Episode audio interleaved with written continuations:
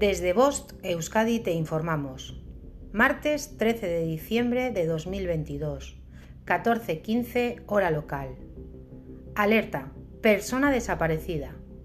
Máximo García Sánchez ha desaparecido el día 12 de diciembre de 2022 en Gasteiz, Álava.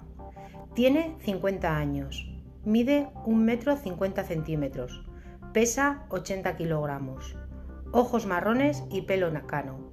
Para visualizar o compartir nuestro cartel, accede a nuestras redes sociales o canal de Telegram.